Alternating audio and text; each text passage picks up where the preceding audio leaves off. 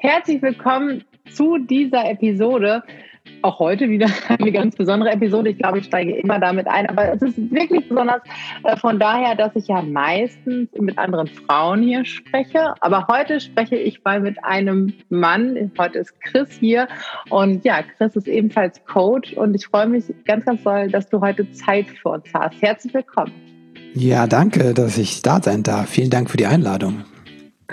Ja, Chris, ich glaube, du kannst dich und deine Arbeit wahrscheinlich noch viel besser vorstellen, als ich das kann. Erzähl doch mal, was du so machst. Ich unterstütze Eltern darin, ähm, die Verbindung zu ihrem Kind zu stärken. Ich glaube, so kann man es ganz gut äh, zusammenfassen. So Schwerpunkte von meiner Arbeit sind ähm, große Gefühle wie vor allem Wut, Wut bei den Kindern und Wut bei den Eltern. Das geht oft Hand in Hand. Und wie man damit anders umgehen kann und wie man vielleicht sogar die Wut nutzen kann, um noch mehr in die Verbindung zu gehen.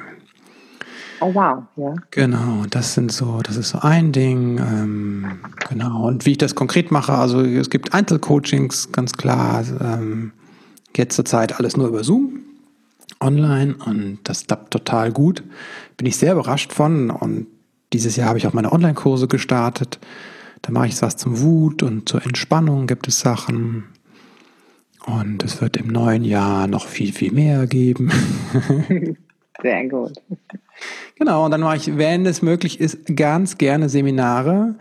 Mhm. Eigentlich am liebsten Präsenzseminare in der Präsenz, sage ich immer, aber zurzeit geht das nicht und deswegen haben wir dieses Jahr auch äh, Tagesseminare komplett schon online gemacht und das hat auch super geklappt. Bin ich auch recht überrascht.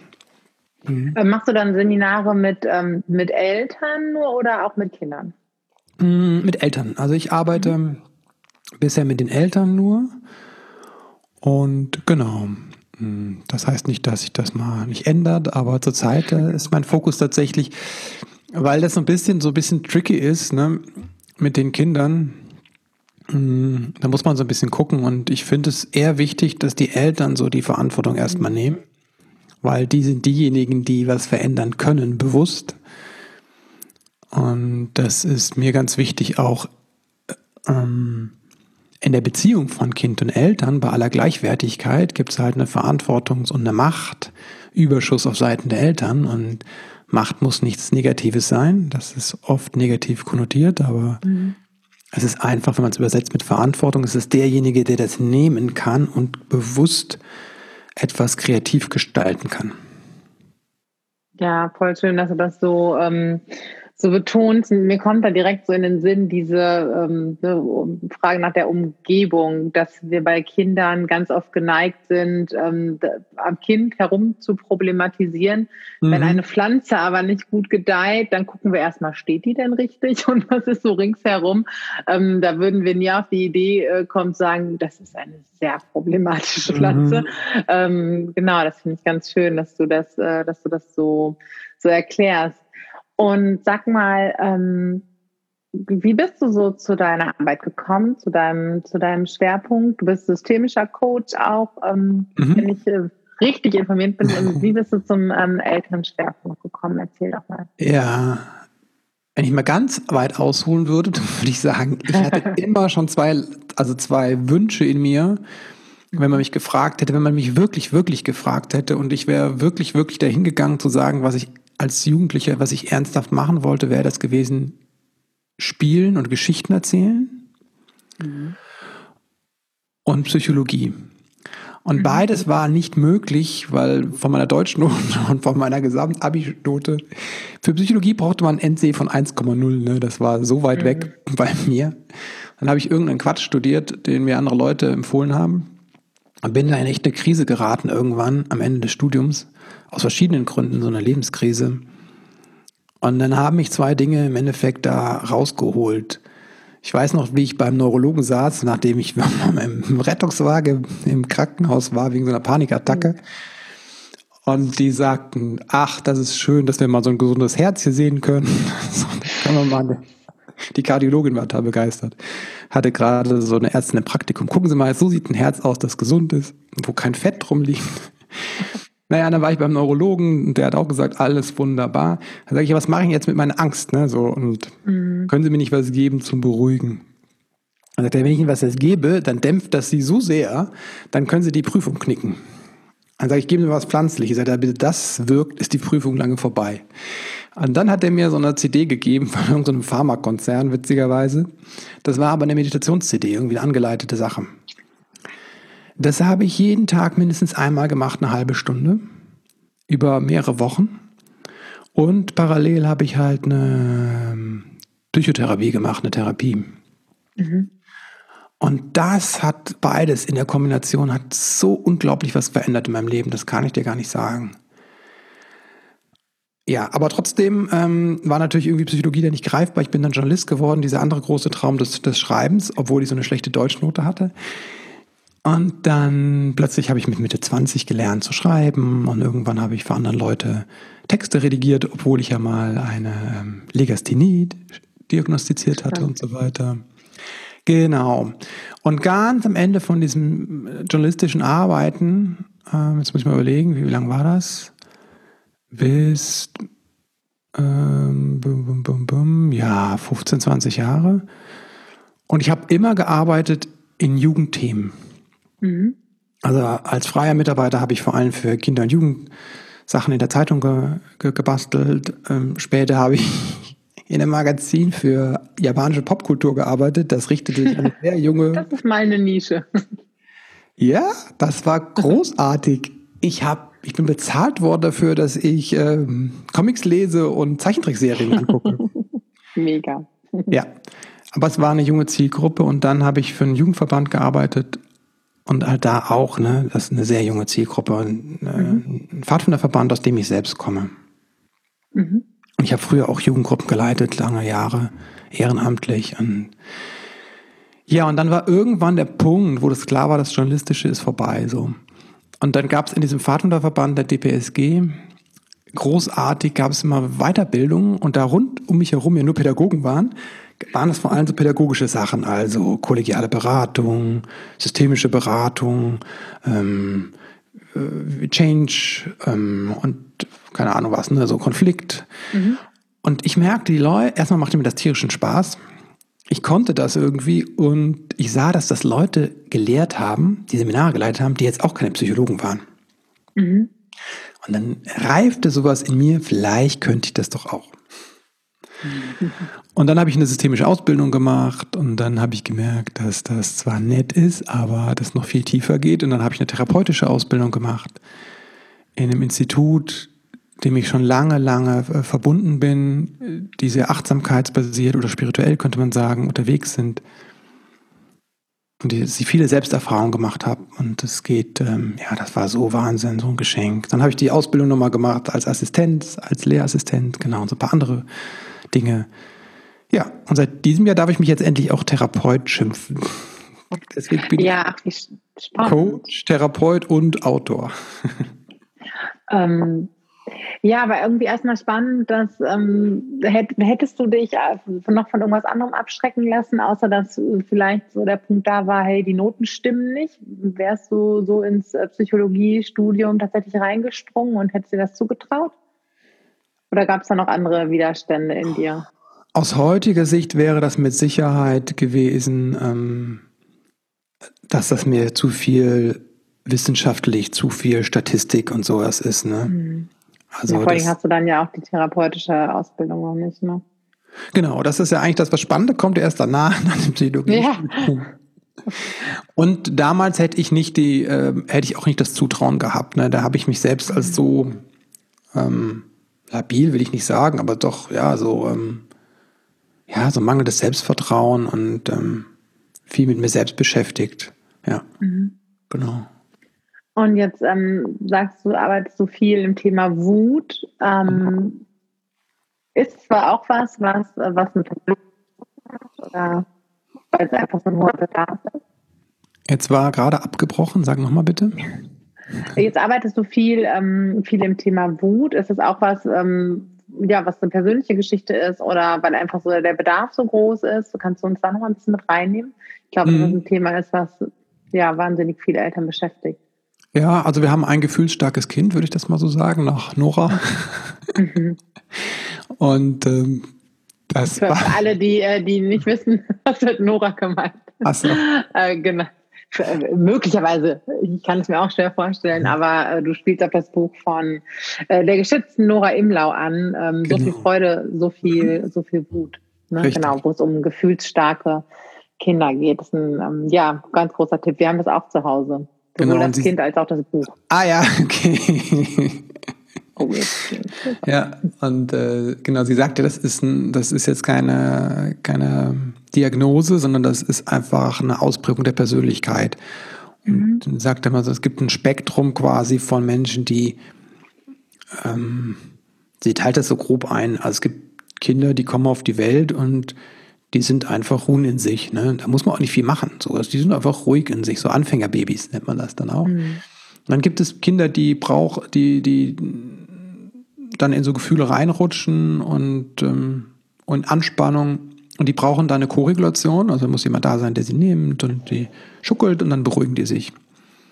Und dann gibt es Kinder, die rutschen die ganze Zeit in die Gefühle rein und die Anspannung. Und dann kannst du die schuckeln, wie du willst. Das hilft dann trotzdem nichts. Und man muss sie trotzdem schuckeln. Das sind gefühlsstarke Kinder. Ja, wie gesagt. War, war, das bei euch äh, das erste Kind oder? Ähm? Nein, das erste Kind war, war ein Kind, das war wunderbar. Das, äh, das hat geschlafen. Das war so ein, ein Anfängermodell. Einsteiger genau, das war ein Anfänger, Einsteiger, Einsteigermodell.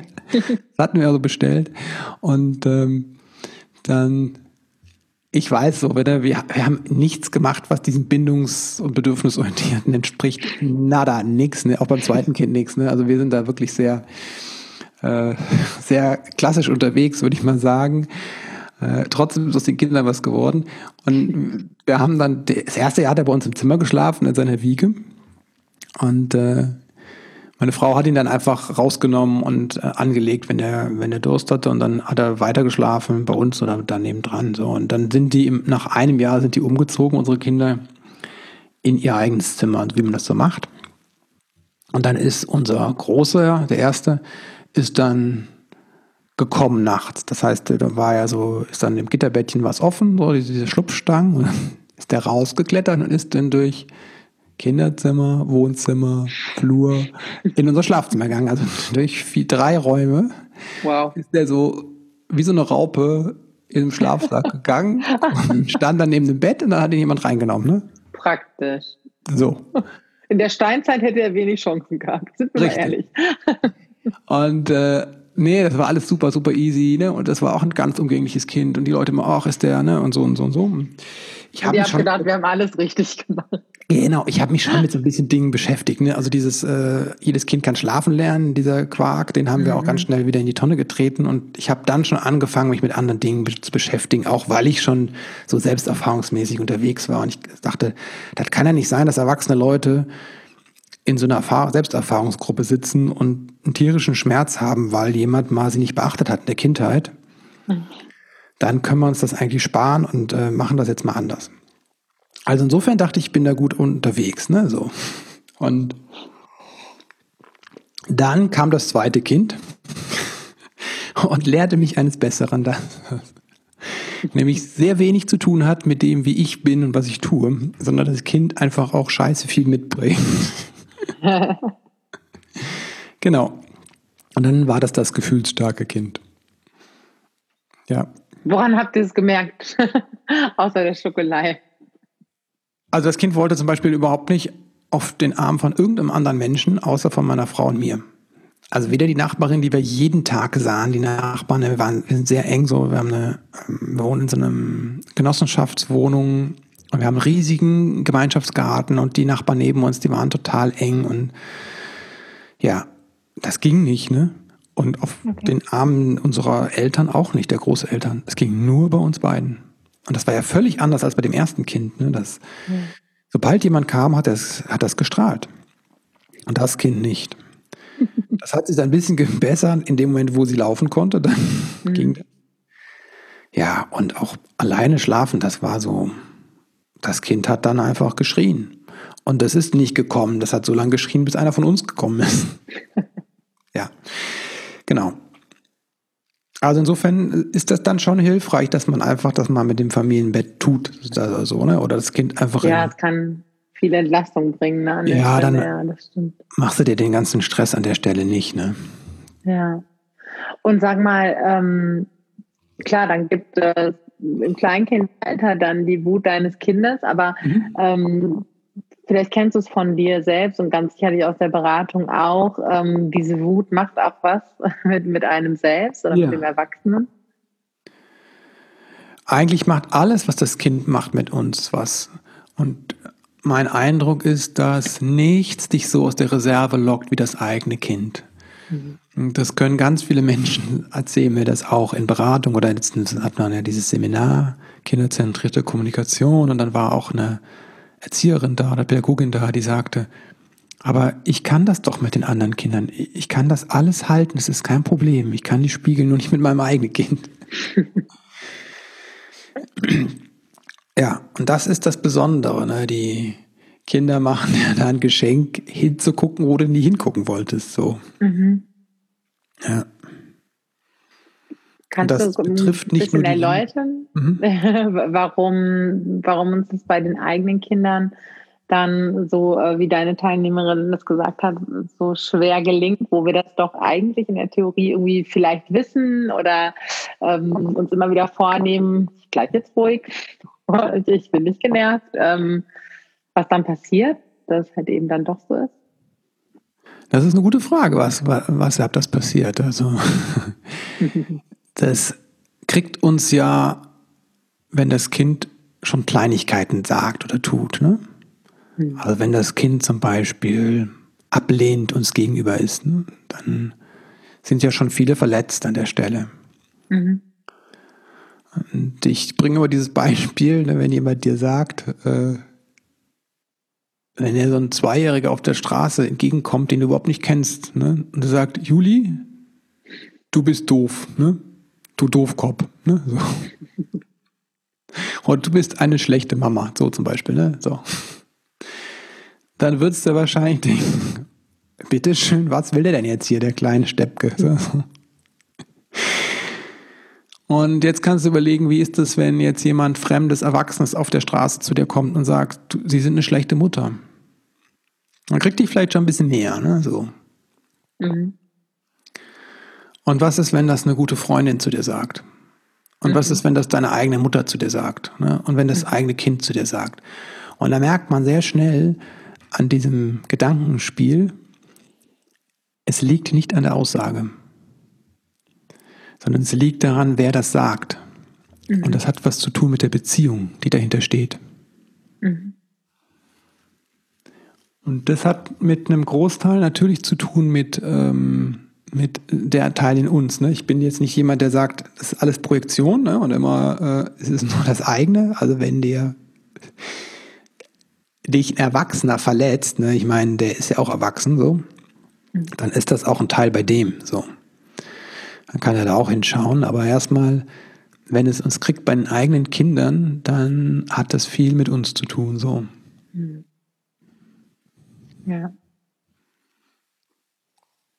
Ja, ich, ähm, ich, ich kenne das selbst von mir und ich kenne das natürlich auch von, äh, von den äh, Frauen, mit denen ich arbeite, dass ähm, wir sind auf einer persönlichen Ebene, natürlich, wie, können wir, wie, wie kann es anders sein, aber ähm, ja, dass es, dass das Kind gar nicht unbedingt den Erwachsenenanteil in uns anspricht, sondern vielleicht auch einen kindlichen Anteil oder einen verletzten Anteil. Und ähm, ja, wir an der Stelle vielleicht eher was darüber erfahren, wo bei uns auch ein Bedürfnis verletzt ist, ne? oder wo wir vielleicht noch irgendwie ja was zu, zu, kna zu knapsen haben. Ne? Mhm, Und ähm, genau. Ja, geht es dir auch so, dass je mehr Wissen du dann über kindliches Verhalten oder auch über kindliche Kommunikation hattest, desto, desto einfacher wurde es bei euch zu Hause und bei euch in der Familie? Ja, das, äh, also sagen wir es mal so, das Wissen ist das eine. So. Das ist das Erste, würde ich immer sagen. So in meinem Kurs, so im Gutkurs ist das so das erste Mod Mod Modul, das erste, die erste Stufe ist Wissen. Und vielen Leuten hilft allein Wissen schon weiter. Deswegen mache ich auch den Podcast, ne, wahrscheinlich auch wie du, ne, weil das so hilfreich ist, wenn wir das einfach weitergeben, das Wissen. Und bei manchen Eltern ist das so, ah, okay, ah, das Kind kann gar nichts dafür. Ach so, das Gehirn ist noch nicht so reif. Ah, okay, das ja. Kind ist wirklich, okay, das manipuliert mich nicht. Und ganz, ich meine das ist ja nicht, mhm. nicht, äh, nicht lustig, ironisch, sondern das ist wirklich so, dass es bei manchen ja. dann so macht wie, ach du nee, okay, äh, okay. Äh, die können dann diese Information zu sich nehmen und können und ändern dann ihr Verhalten, weil ihr Verhalten einfach nur auf einer falschen, sag ich mal, einer Kognition, ne, also einer falschen Vorstellung beruht. Und dann können sie das relativ schnell äh, korrigieren. Und das ist relativ einfach, diese Ebene. So. Und dann gibt es Eltern, denen das schwer fällt. Und das ist nicht schlimm, ne? Und da braucht man sich auch keinen Vorwurf machen. Das hat einfach was dann mit der eigenen Persönlichkeit und Geschichte oft zu tun. Mm, dann weiß ich zwar, ich sollte das nicht tun und schimpfen wäre nicht so hilfreich und tue es trotzdem. Mhm. Und dann gibt es wieder äh, Punkte, wo man schauen kann. Ne? Dann ist das, zum Beispiel kann es einfach sein, dass ich, ähm, dass ich einfach sehr unentspannt bin, ne? dass ich einfach zu viel Stress mhm. habe und das nicht umsetzen kann. Und dann mhm. rutsche ich in solche Dinge rein. Und dann kann man gucken, wie kann ich denn selbst mehr in die Ruhe kommen, in mehr in die Mitte kommen und wie kann ich überlegt handeln, ne, bewusst handeln, als dass ich reagiere. Mhm. Deswegen äh, gibt es von mir dann auch so viel Information zur Entspannung und Meditation und diesen Dingen. Mhm. Und dann gibt es Eltern, denen auch das nicht hilft quasi. Ne? Und dann ist dann, wie du sagst, dieses verletzte innere Anteil oder das, das innere Kind, was dann agiert und was dann quasi die Überhand nimmt.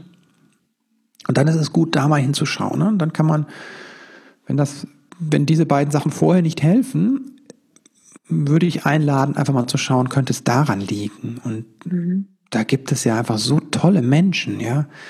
Muss man ja nicht mit mir machen, aber äh, kann man machen. kann man. genau, und da gibt es einfach ganz tolle Therapeuten überall und Therapeutinnen und auch Coaches und Berater. Mhm Mm, die einem helfen. Manchmal hilft einem auch irgendwie ein Buch, ne, wie dieses mhm. ähm, Das innere Kind will Heimat finden von mhm. äh, Stefanie Stahl. Stahl, genau, Stefanie Stahl. Solche Sachen ja. helfen manchmal auch. Ähm, und manchmal ist es einfach super zu sagen, okay, ich gönne mir jetzt jemand, der mich einfach mal eine Zeit begleitet und ich mhm. schaue mal da rein äh, und versuche da, dass das äh, innere Kind Heimat finden kann. Das ist, ja. für mich war das die, war das Begleitung. Ich habe so viel Begleitung genommen und bin dafür so dankbar, ja. Ja, ich auch. Kann da nur ermutigen.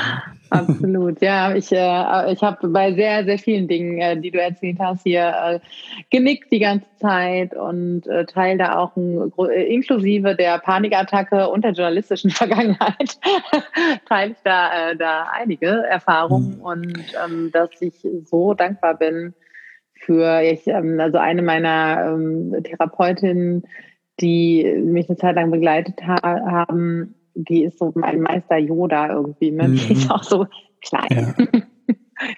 Haut ein bisschen anders. Aber ähm, sie, ne, das ist so eine weise Frau einfach für mich gewesen. Und ich glaube, dass ganz viel auch da, ne, so Therapie, dann denken Menschen direkt, sie sind kaputt oder so. Und ich kann mir so, ey, wenn du irgendwie eine Chance hast, eine gute Therapeutin, einen ja. guten Coach, eine gute Begleitung zu kommen, das ist einfach der, der Hammer. Also diese Erfahrung, ähm, ja, das kann viel Leid ersparen, kann wirklich ähm, eine Abkürzung sein ähm, zu sich selbst. Und, ähm, Kinder sind das ja auch, ne? Und diese äh, Katalysatoren des Ganzen. Und ich ähm, ja, finde ganz spannend, was du gesagt hast. Erstmal diese drei eigentlich diese drei Ebenen, auf denen das Ganze wirken oder ansetzen kann. Und ein ganz, ganz wichtiger Faktor, den ich natürlich von mir selbst kenne, als auch ähm, von meinen Kursteilnehmerinnen und vom Coaching, wenn wir nicht entspannt sind, nicht in unserer Kraft mhm. sind, wenn wir nicht regelmäßig runterfahren zu regenerieren, dann machen wir ja schneller den Mund auf, als wir gucken können. Und dann kommen da manchmal Sätze raus, dann höre, also ne, ich glaube, das kennt jeder, du hörst dich selbst und denkst so, what? Wo kommt das denn jetzt ja? Oder bist halt laut, ne? Und ähm, ich hatte jetzt vor ein paar Tagen eine Situation mit einem meiner Söhne. Wir, ich habe die von der Kita abgeholt und äh, wir sind äh, zu meiner Schwester gefahren und er hatte seinen Teddybären vergessen. Mhm. Das fiel ihm plötzlich ein dann fing er halt an, irgendwie so ein bisschen, ja, rumzujammern. Und ich habe auch er ist, er ist auch ein bisschen müde und ne, ist jetzt irgendwie auch vielleicht ein kleines Ventil und so richtig gemerkt, ähm, wie das innerlich, als hätte er mir, mir irgendwas auf den Solarplexus gedrückt die ganze Zeit. Ne? Mhm. Und am liebsten, ne, so dieses Gefühl, ich wollte einfach nur, eigentlich wollte ich einfach nur, dass es aufhört. Mhm. Ne? Und der hat noch jetzt nicht mal besonders laut gebrüllt oder so. Also da, da bin ich andere, anderes gewohnt. Aber das fand ich auch so spannend zu bemerken. Eigentlich hätte ich am liebsten die ganze Zeit gesagt, ja Mann, dann fahren wir jetzt halt nach Hause. So, mhm. dann müssen wir ein Pech, ja. Ich will ja gar nicht nach Hause fahren. Ne? Oder auch so das, okay, dann das auszuhalten. Ne? Und mhm. ähm, wo, das fand ich auch so spannend, wo ich gemeint habe, okay, ne, ähm, das erzählt mir auch wieder eine Geschichte über mich ne? Mhm. über meine eigene Prägung ein Stück weit. Und ähm, ich brauche aber Kraft in dem Moment, um das zu beobachten. Ich brauche Kraft, um nicht so komplett reaktiv zu sein, ne, sondern ja in dieser Lücke zu bleiben zwischen Reiz und Reaktion und zu sagen, okay, was könnte ich jetzt entgegnen, was die Situation konstruktiv lösen könnte? Wie könnte ich mein Kind jetzt begleiten? Und mhm. das sind ja Momente, äh, im Elternalltag. Ich meine, wir bekommen ja sehr viele Gelegenheiten dazu am Tag für solche, für, für so, so eine Begleitung, aber ähm, da braucht man wirklich Kraft für. Und was ich von mir selbst weiß, ähm, ne, so wie du auch sagst, Meditation ist mein Haupttool, um mich zu regenerieren. Und jetzt war das bei mir früher also das Leben hat viele Anläufe gebraucht, bis ich ja gesagt habe zur Meditation. Also bis ich wirklich an einem Punkt war, wo gar mhm. nichts anderes mehr ging. Und ich versuche natürlich auch von Herzen, es ähm, anderen Menschen näher zu bringen. Ähm, und es ist noch nicht mal das Spirituelle, das ist wunderschön, wenn Menschen dazu Zugang haben, aber einfach die Regeneration ne, unseres Inneren und diese Prozesse zu verlangsamen. Und ähm, ja, du hast auch gesagt, dass es ein wesentlicher Bestandteil deiner Praxis ist und deiner Arbeit. Und jetzt sind wir dabei ja auch bei deinem, du bist jetzt Autor bei deinem Buch. Mhm. Mhm. Magst du dazu ein bisschen was erzählen? Ja, gerne. Also das Meditation wirkt für mich auf drei Ebenen, wenn wir das Spirituelle rauslassen. Ähm, und zwar, das erste ist tatsächlich, wenn ich meditiere, nimmt es mich jetzt im Moment raus. Ne? So, es ist jetzt meine Pause. Gerade jetzt ähm, mit Corona, mit Lockdowns, mit Quarantäne. Ich kann jetzt mich hinsetzen, in diesem Moment und kann raustreten. Und das gibt mir jetzt im Moment ähm, Entspannung. Mhm. Und das kannst du auch machen, wenn du zuhörst. Ne? Du kannst einfach jetzt die Augen schließen und einfach alles mal loslassen. Oder alles da sein lassen, sagen wir es so. Weil das ist die, das ist eigentlich der Schlüssel, dass du es nicht anders haben willst, als es ist, sondern es einfach annimmst. Mhm. Und dann gibt es diese Pause. Und das ist die Erholung. Mhm. Dann zum Zweiten ist es so, wenn du das übst, dieses Heraustreten, dann übst du das auch, damit du heraustreten kannst in einer herausfordernden Situation. Also wenn du tatsächlich dann mit deinem Kind einen Konflikt hast, wenn du überfordert bist, ne, wenn keine Ahnung was, ne, dann kannst du auch diesen inneren Schritt tun. Raustreten, dich mit dir verbinden und dich selbst zu beobachten erstmal. Was passiert gerade bei mir? Ne? Okay, da triggert was an, da will irgendwas schreien, weglaufen, keine Ahnung was, ne, bestrafen. Und dann kann ich erstmal das selbst beobachten. Und erst wenn ich mich selbst beobachten kann, kann ich bei dem anderen schauen. Ne? Sonst bin ich total verstrickt und denke da, irgendwas ist mhm. bei dem Kind los. Ne? Das ist die Voraussetzung eigentlich, um den anderen sehen zu können, ist, dass ich mich selbst sehe. Und das ist, was in meiner Wahrnehmung oder in meinem Verständnis Meditation bedeutet, zu beobachten. Mhm. Das ist die zweite Ebene. Wobei dir das mit dem, im Leben mit deinem Kind hilft. Und die dritte Ebene ist, wenn du das lang genug tust, ist es halt eine Übung für deinen Geist, für den Verstand oder für die, den Teil des Verstandes, der beobachten kann mhm. und der beruhigen kann sich dann beginnt diese Beruhigung sich mehr und mehr in deinem Leben auszubreiten. Das eine ist eine bewusste Top-Down-Beruhigung, also die oberen kortikalen Bereiche des Gehirns, die bewusst mhm. denken können, sagen dann quasi dem den unteren Gehirnbereichen, okay, jetzt mal atmen ne? und jetzt mal Füße spüren. Ne? Also das ist was Bewusstes von oben nach unten. Mhm. Und das andere, irgendwann, wenn das lang genug passiert, ist, dass eine automatische Beruhigung eintritt von unten nach oben. Dann beginnt sich das, der Körper, das Unbewusste quasi einzuschalten und dich zu beruhigen. Ja, und was für ein schönes Geschenk man sich damit macht, ne? Ja, ja, definitiv. Also, ähm, ich meditiere seit und das war jetzt alles nur ja, ne? wissenschaftlich, ne? Das waren alles nur wissenschaftliche ja. Erklärungen. Also mein Mann sagte, durchs An und äh, drückst du das irgendwie weg oder wo ne? Und oder was ist mit nee, ne? So die Gefühle, also ich so, nee, ich sehe das alles, ich habe den Blick und ich treffe Entscheidungen, wie ich mhm. halten möchte. Und ne, er sieht die Veränderung. Er sieht meine Veränderung und ähm, ich sage immer, wenn ich mir eine Sache rausnehmen dürfte von meinen Routinen oder von meinem, was mich so täglich über Wasser hält und nicht mhm. nur das, sondern auch irgendwie stärkt, dann ist es tatsächlich das. Und wenn es nur fünf Minuten sind. Ne? Und ja. genau, du hast gerade ähm, ich versuche es auch mal zu erklären, weil viele, viele Menschen direkt sagen, ach nee, ich bin nicht, bin nicht so spirituell, das ist nichts für mich. Und da ist es halt gerade wichtig, was du erklärt hast, ne, auf der Gehirnebene, dass es tatsächlich, tatsächlich die Bereiche im Gehirn ähm, sogar messbar ähm, umfangreicher werden, ne, messbar ja. dicker werden durch Meditation und dass es alles auch wirklich eine körperliche Entsprechung hat. Und ähm, ja, das ist eine spannende ähm, warum Meditation wirkt und sie wirkt, was sie bewirkt, genau.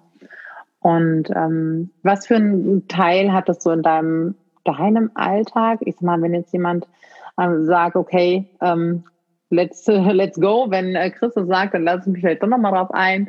Ähm, muss ich mich da jetzt erstmal direkt eine Stunde irgendwo hinsetzen oder wie sieht das bei euch im Familienalltag aus? Oder vielleicht auch jetzt gerade ähm, alle zu Hause. Wie findest du da Zeit und Ruhe? Also vielleicht noch mal was zum, zur Meditation allgemein, bevor ich das beantworte, wie das ähm, bei uns zu mhm. Hause ist oder Gerne. was auch Familien zu Hause machen können, die keine Meditationserfahrung haben. Ne? Also da sage mhm. ich auch noch was zu gerne. Also ich habe ja auch tatsächlich so begonnen, ganz klassisch. Ne? Ich habe mir irgendwie in den 90ern im Studium so ein Buch geholt, wo vorne drauf jemand saß, der meditiert hat, ne? Und Bambus im Hintergrund oder irgendwelche, irgendwelche Kiesel abgeschliffen. Bambus muss sein, ja. Genau, und dann diese Kiesel, diese drei übereinander, keine Ahnung was, ne? Und ja. So, ne, weil mich da irgendwas gezogen hat, ne, so ganz stark.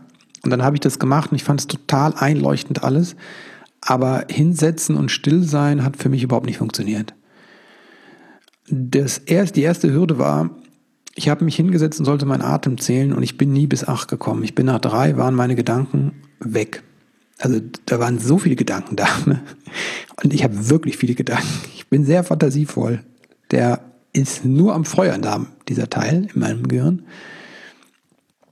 Und das war nur frustrierend. Ich kam ne, nie in diese Stille, die da durch die Bilder vermittelt wurden. Ne? Das stand eigentlich nirgendwo, aber das wird vermittelt, es wird dann still.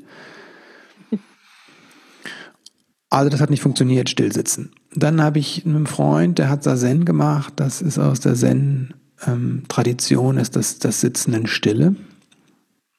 Und du sitzt entweder, guckst du in den Raum rein oder an die Wand, je nach Schule. Und dann habe ich das auch mal gemacht. Zweimal 45 Minuten sitzen. Ohne Bewegung. Ne? Du sitzt dann da im, äh, im Sazen oder im, das heißt im japanischen Kniesitz. Äh, im Sesa, nicht im Sesa, also das ist die Hölle, ne? Dann oder im Halblotus, keine Ahnung was, ne? Also wie auch immer, mir taten die Füße weh, bis ich sie nicht mehr gemerkt habe, ne? Dann taten mir die Schultern weh, dann taten mir, also es war einfach nur Schmerz, ne? So. Und die Aussicht, dass ich dann irgendwie bitten kann, um, ich weiß gar nicht, wie das hieß, dann kommt der Meister rum und schlägt er mit so einem Holz auf äh, deine Schulterblätter, das fand ich auch irgendwie wenig. wenig. Wenig erbaulich. Ja, genau. Okay, also hat auch nicht funktioniert. Bis ich dann, dann habe ich, ich habe viel Kampfkunst gemacht und da einmal meditiert auch und bin aber nie so reingekommen. So, was mir geholfen hat, waren die dynamischen Meditationen. Das war ein so großer Game Changer, das kann ich gar nicht sagen. die gehen zurück auf den äh, wunderbaren Osho, der in den 70er und 80er für viel Furore gesorgt hat, ne? Ja. Und das ganze Establishment überall auf der Welt gegen sich aufgebracht hat. Der war sehr provokant in seiner Art. Aber das große, große Geschenk, und da kann man drüber denken, wie man will, aber das große, große Geschenk sind diese bewegten Meditationen, die heute hier in Deutschland in Kliniken angewandt werden, ne? in psychosomatischen Kliniken und so, ist das fester Bestandteil oft, die Kundalini-Meditation und so. Mhm. Ganz grob zusammengefasst besteht diese Meditation aus mehreren, gibt es ganz viele, aus verschiedenen Phasen und führt von der Bewegung in die Stille. Das heißt, du verausgabst dich erstmal körperlich, indem du hüpfst, irgendwelche, ähm, irgendwelche Töne machst, ne, irgendwelche Bewegungen machst oder tanzt. Und dann wird das immer langsamer und am Ende gibt es eine stille Phase. Und er hat das damals so erklärt, er hat gesagt, der moderne Mensch, der ist den ganzen Tag, sitzt er nur. Und den ganzen Tag benutzt er vor allem seinen Verstand, den logischen Verstand, zum Arbeiten. Und wenn er sich jetzt hinsetzen soll und st die Stille spüren soll in sich, ja, was wird wohl passieren? Nix, ne? weil es ist das Gleiche, was er eh macht. Es passiert gar kein Wechsel, kein Perspektivwechsel, ne? kein Wechsel im, im Zustand, im Inneren. Das ist was anderes, wenn du den ganzen Tag vor 3000 Jahren auf dem Feld gearbeitet hast ne? und Buddha kommt zu dir und sagt dir, und jetzt setz dich mal hin und fall in deine Stille. Du fällst sofort in die Stille, ne? Arbeite mal acht Stunden. Wenn du dich hinsetzt, bist du still, ne? Ja. Das ist so, wie wenn wir joggen gehen, das kennen ganz viele, ne? Irgendwann kommt ein anderer Zustand.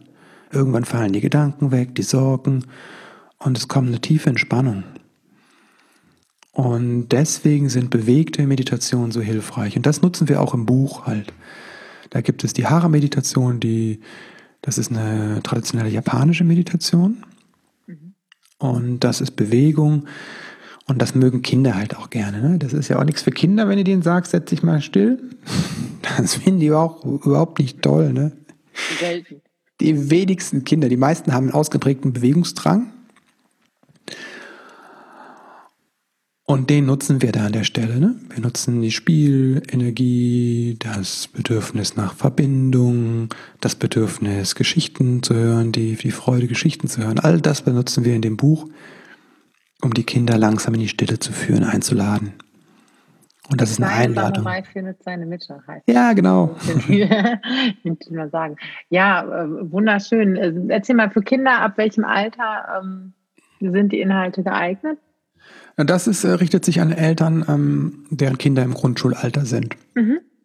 Also ich habe jetzt schon auch von Eltern gehört, die sagen, ja, mein Kind ist bei Vorschulalter oder es ist erst fünf und das hört die Geschichte schon. Ich fände die Geschichte ja zu spannend für Kinder, die fünf sind, aber ist anscheinend, ist, Kinder sind ja sehr unterschiedlich, ne? deswegen mhm. schau einfach, wenn du so jemand hast, der sehr sensibel ist, die kennen auch Kinder, die können das mit neun nicht solche Geschichten hören, ne? weil die sich mhm die tierisch Angst haben. Also bitte, bitte schau einfach auf dein Kind, wie es dem geht, was dem gut tut. Das ist auch das, was wir in dem Buch quasi predigen. Ähm, immer auf das Kind zu schauen. Das heißt, wenn du so eine Meditation anleitest, zum Beispiel, da ist eine CD dabei, wo die Musik drauf ist. Du kannst sie selbst sprechen, du kannst auch die angeleitete nehmen, die Anando, meine Co-Autorin, die hat das eingesprochen, das ist ja ihre Meditation. Mhm. Dann kannst du das auch verkürzen. Ne? Wenn, wenn wir merken, Kinder sind plötzlich irgendwie unruhig oder so, dann mhm. verkürzen wir einfach, wenn, auch wenn ich sowas anleite. Ne? Wir gucken ganz genau auf das Kind in dem Moment. Und da guckst du auch auf dein Kind, passt das? Ne? Mhm. Wenn das Kind für Geschichten noch offen ist, die Erwachsene erzählen oder für solche Sachen zusammen, kann man es auch mit zwölf noch machen. Ne? Wieso mhm. nicht? Aber Zielgruppe war erstmal so Grundschulalter. Ja, voll schön. Ja, ich, ähm, wir haben uns äh, an anderer Stelle auch schon mal darüber unterhalten, ne, wie, wie wir das so halten, wie ihr das so haltet mit äh, mhm. Meditation in den Alltag auch der Kinder bringen. Ähm, ne, das äh, ja, ich glaube, du hast äh, da zu mir gesagt, dass du dich auch ein bisschen zurückhältst oder da, ja. so überstülpen willst. Ne? Nee, auf keinen ähm, Fall. Nicht so aus der eigenen Begeisterung heraus. Und ähm, genau, wie, vielleicht kannst du da auch noch mal äh, ein, bisschen, ein bisschen erzählen, wie kann man da einen Weg finden, das Kind halt schmackhaft zu machen. Ne? Wenn ich jetzt erlebt habe, wow, das tut mir so viel Gutes. Und da ist natürlich der Gedanke und der Wunsch auch ähm, schnell irgendwie da bei mir so hart arbeiten müssen. Ich möchte gerne, dass mein Kind diese super Skills ähm, schon so mit verinnerlicht. Meinst du, das ja, kann irgendwie gelingen, ohne da von der, auf der anderen Seite vom Pferd zu fallen? Mm, da muss man aufpassen, einfach wie du sagst, ne, dass, dass wir da nicht eine Übung draus machen, ne, also eine Lektion machen. Ne, das soll hm. ähm, Meditation ist Play, ne, also das ist Spiel. Und mhm. wenn wir da nicht den spielerischen Geist reinnehmen, dann funktioniert das nicht. Und das ist der Punkt, wo wir vom Kind lernen können. Das ist eine ganz, also Anando Würzburger, das ist meine, eine meiner Lehrerinnen, mit der habe ich jetzt zusammen das Buch geschrieben. Und die sagt, das ist eine Begegnung auf Augenhöhe. Das heißt, wir müssen klar haben, dass wir vom Kind etwas lernen können, wenn wir meditieren mit dem Kind zusammen. Wenn ich die Idee habe, ich weiß, wie es geht, ne, dann bin ich über dem Kind, dann stelle ich mich über das Kind. Mhm. Das will keiner, das will auch kein Kind. Ne? So. Die machen das dir vielleicht, dir zuliebe machen die das, aber es ist keine gute Einladung, in sowas Wichtiges wie Meditation reinzugehen. Wenn du da demütig reingehst und sagst, ich lerne was von dir, ja, und Kinder haben so viel zu geben, die kennen die Qualität von Meditation. Die sind den großen Teil des Tages sind die im Hier und Jetzt je kleiner, desto mehr. Desto weniger ist nämlich da an, an diesem Verstand, der in die Zukunft oder die Vergangenheit geht. Ja, Babys können nur im Hier und Jetzt sein. Hm. Das ist ja das, was uns so berührt, wenn wir die sehen und fallen da rein in diese Augen. Also mich zumindest berührt das zutiefst, wenn ich so ein Baby auf dem Arm habe und es ist dann auch meins. Und, oder es ist durch mich in die Welt gekommen, sagen wir es mal so, und es ist meine Verantwortung, dann kann ich mich da tief rühren lassen von diesen Augen. Und das bringt uns in den Moment. Das ist die Einladung vom Kind. Oder wenn so ein kleines Kind da ist und es zeigt mir irgendwas, ne? so ein Dreijähriger oder Zweijähriger, dann sind die so ganz verzückt ne? und zeigen was. Ah, da, so ein Einjähriger. Da. Ja. Bagger. Ente. Bagak. Ne? So. Mhm. Und die Freude, ähm, da können wir uns in den Moment führen lassen von den Kindern. Und da können wir gemeinsam auch gucken, was ist die Qualität, die, die uns lehren? Und wir haben auch was zu geben. Ne? Wir haben den präfrontalen Kortex schon ganz gut entwickelt und wir können in die Zukunft schauen, wir können planen, wir können uns was vornehmen. Auch das hilft bei der Meditation. Ne? Zum Beispiel dann sowas vorzubereiten und zu sagen, ähm, guck mal, ich möchte mal dir eine Geschichte vorlesen, wenn du Lust hast. Ne? Und dann kann man das Buch nehmen und die Geschichte vorlesen. Und in der Geschichte erleben Nina und Tim, das sind die zwei Zwillinge, die nach Köln gezogen sind und erleben eine ganz abenteuerliche Reise. Die reisen durch Raum und Zeit nach Japan und treffen da einen, einen Jungen, der heißt Toshiro und der wird zum Samurai ausgebildet und freunden sich mit dem an und lernen von dem bestimmte Techniken, die nennen sich dann Ki-Techniken oder lernen die Hara-Meditation, die ihm im Abenteuer weiterhelfen.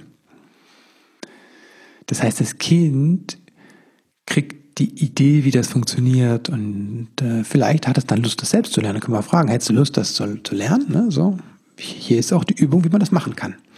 Und das ist dann halt, äh, das war mein, das war, das ist, das ist meine, meine Begeisterung gewesen. Wenn ich früher gelesen habe, ich habe so ein Buch, ich bin da drin versunken als Jugendlicher oder als mhm. Kind, dann habe ich das zugemacht und dann war ich wieder in meinem langweiligen, sage ich mal, Alltag. Ja. Und das ist der Versuch, dass du das du kannst diese Begeisterung aus der Geschichte mitnehmen in deinen Alltag. Ne? Du kannst es selbst erleben. Du kannst genauso wie die Charaktere im, in der Geschichte das erleben. Ja, schön, wunderschöne Idee. Ich finde, ähm, ja, richtig, richtig schön. Ähm, ja, meine, wie gesagt, meine größten Söhne sind fünf. Das ist so im Moment ähm, ja, ab und an mache ich mal ein Angebot, ne? Vielleicht mhm. auch, hey, ne? wenn ich merke, die sind abends noch so wibbelig, so ähm, eine kleine Traumreise machen. Und wenn dann Nein kommt, ne, dann, dann, dann halt nicht. so, ne, dann, dann kann man gucken, ne, wie kann man, können sich entspannen oder auch einfach, hey, wo, wo fühlst du das denn, dass du jetzt so aufgeregt Richtig. bist und diese ganzen kleinen Hinweise schon mal zu geben. Und ansonsten ist es halt gerade erstmal viel Vorleben und das überhaupt wissen, ich mache sowas, ne, und Genau. Wie ist das bei deinen Kindern? Also das Vorleben, wie du sagst, halte ich auch für das Wichtigste überhaupt. Ne? Ähm, das ist anmaßend, wenn ich sage, ich will mein Kind äh, in die Ruhe bringen und kann das selbst nicht. Ne? Also dann ist es ja, besser. Ganz wichtiger Punkt. Ja. Also wirklich, wirklich wichtig an der Stelle. Dann guck, lern du das, ne? Lern du das, was bringt dich in die Ruhe, ne? Und vor allem, was dann wirkt, das wirkt über das Vorbild.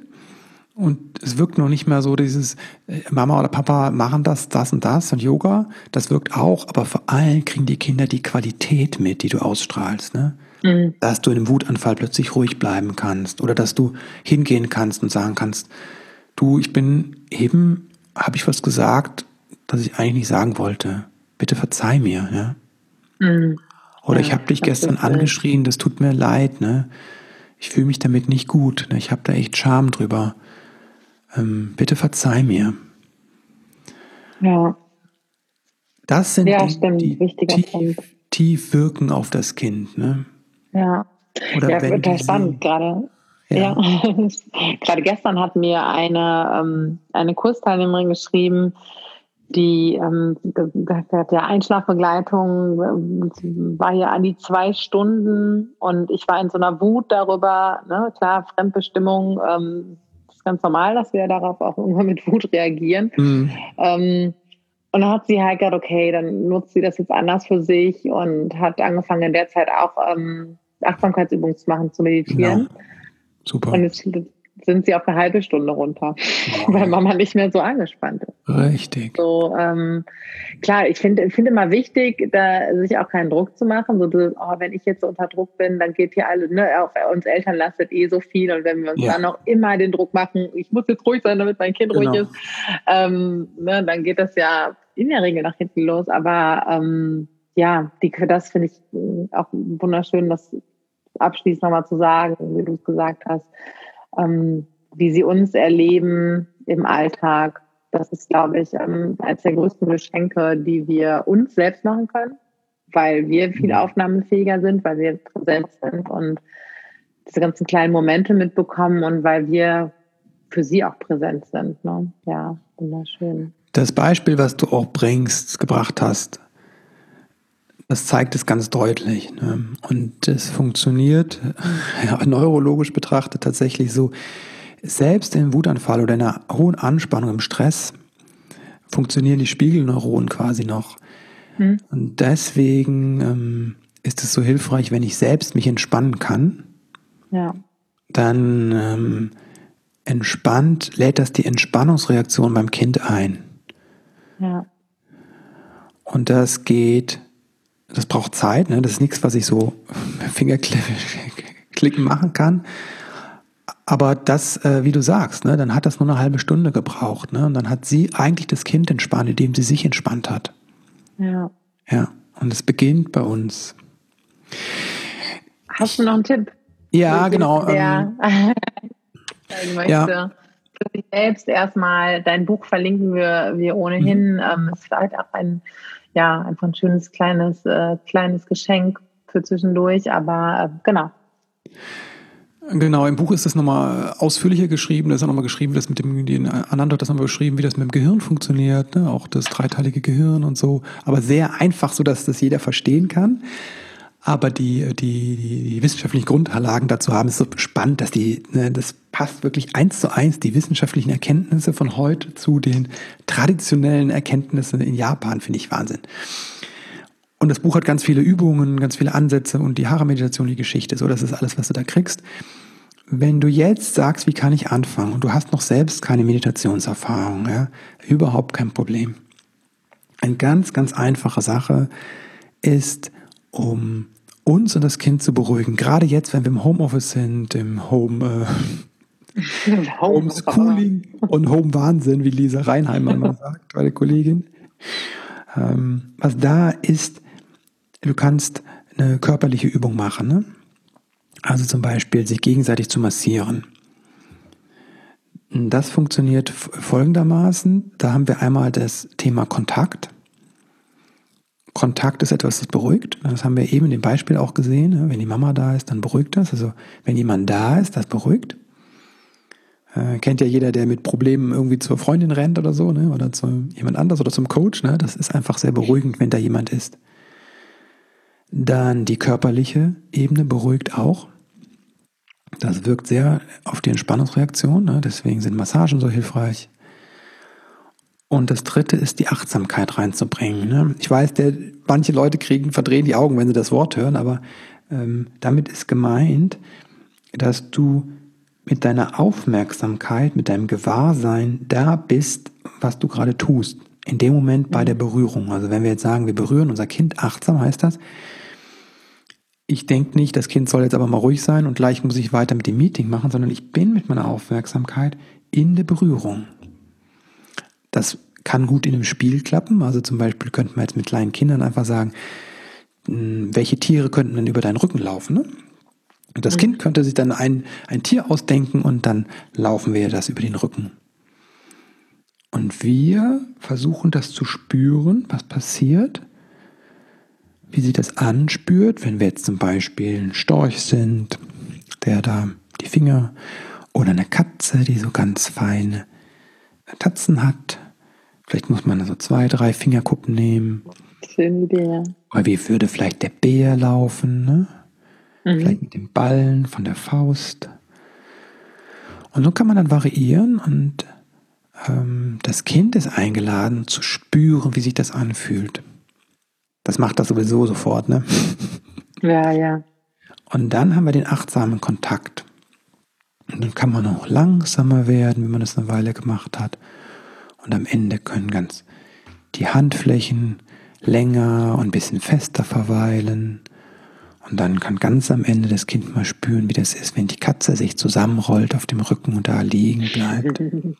Und dann ist das die warme Hand, die da liegt. Und dann können wir einfach einen Moment die Augen schließen und ähm, selbst spüren, wie das ist, wenn unsere Hand als Katze da auf dem Kind ruht. Und mal schauen, was passiert einfach. Ach, ich, ich bin schon selbst so ganz so allein durch deine Stimme in so einem hm, Entspannungsmodus. Ich werde das auf jeden Fall äh, nachher mit den Jungs ausprobieren. Ähm, erfahrungsgemäß lassen die sich ja gerne auch auf so was Spielerisches ein. Richtig. Und das kann ja wirklich was Schönes sein, ähm, auch abends, wenn Kinder so aufgedreht sind, vielleicht nochmal ähm, über den körperlichen Kontakt ähm, ne, in, in so eine Beruhigung genau. zu kommen. Man kommt in Verbindung, man hat Nähe, Oxytocin wird ausgeschüttet, all das wunderbare Zeug. Mhm. Und ähm, ja, wow. Ach, ich habe noch einen Tipp, wenn du hast ja auch erzählt, ne, diese, diese Geschichten mhm. abends sowas, Gerne. ne? Wenn da jemand noch weiterlesen will, ein Kumpel von mir, der Martin, hat ein Buch geschrieben, das heißt Der Zauberkäfer, ist bei GU mhm. erschienen. Da ist es nochmal erklärt, auch wie man eine Geschichte erzählen kann, mit einem Bodyscan ähm, kombiniert das wirkt auch Wunder. Ne? Also meine Tochter ist ja relativ groß, jetzt Ende Grundschule, aber wenn die kommt ähm, und sagt, ich kann nicht schlafen, dann sagt die, kann, ich kann nicht schlafen, kannst du den Zauberkäfer machen? Ne? Dann, das ist äh, auch ein schöner Einstieg für Leute, die, die noch überhaupt keine Ahnung haben und sagen, äh, ich habe noch, ich weiß gar nicht, wie das mit Meditation oder Achtsamkeit mhm. gehen soll. Ne? Das ist da schön beschrieben. Es ist ein ganz dünnes Buch, ne? irgendwie nur 60 ja. Seiten so. Ja, wirklich nur ein How-to-Do-Ding. Ja. ja, Ach Chris, ganz, ganz lieben Dank. Ich könnte jetzt ja. noch ewig weiter mit dir über all das sprechen. Vielen, mhm. vielen Dank für deine wertvollen Tipps. Wenn ihr ähm, ja weiter in das Thema gehen möchtet, tauscht euch mit Chris aus. Wo erwischen wir dich am besten?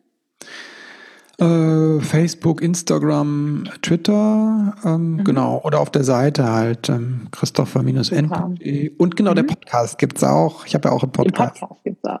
genau, das äh, verlinken wir aber auch alles für euch. Und ähm, genau, immer frisch ran an zu meditieren. Ich kann es wirklich nur empfehlen. Und ähm, auch mich fragte neulich eine Frau, ah, wann, wann hört das denn auf, dass ich mir dabei albern vorkomme? Ne? Einfach, ähm, ja, das sind Bewertungen, auch die dürfen wir beobachten. Mhm. Und ähm, ja, das ist auf jeden Fall was ganz, ganz, ganz wertvolles. Das Tolle ist, was du ja auch erzählt hast, es gibt ganz viele unterschiedliche Ansätze und ähm, genau. Genau das, genau das ist auch mir wichtig. Such dir das, was für dich passend ist. Ne? Ja. Es kann auch sinnvoll sein, irgendwann mal das zu machen, was unangenehm ist, aber für den Einstieg such dir bitte was, was mhm. leicht fällt, was dir, wenn du sagst, oi, also es gibt 101 Meditationen, sage ich mal, ne? Also such dir die, die für dich passend ist, ne? Ich mache morgens ja. Qigong, ne? Also. Also mit Bewegung. Mhm. Richtig, wieder Bewegung. Ja. Cool. Ja, ganz, ganz lieben Dank für deine Zeit und ähm, all die wertvollen Tipps. Und ja, euch vielen Dank bis zu, äh, bis, fürs Zuhören so. und äh, bis bald. Tschüss. Tschüss.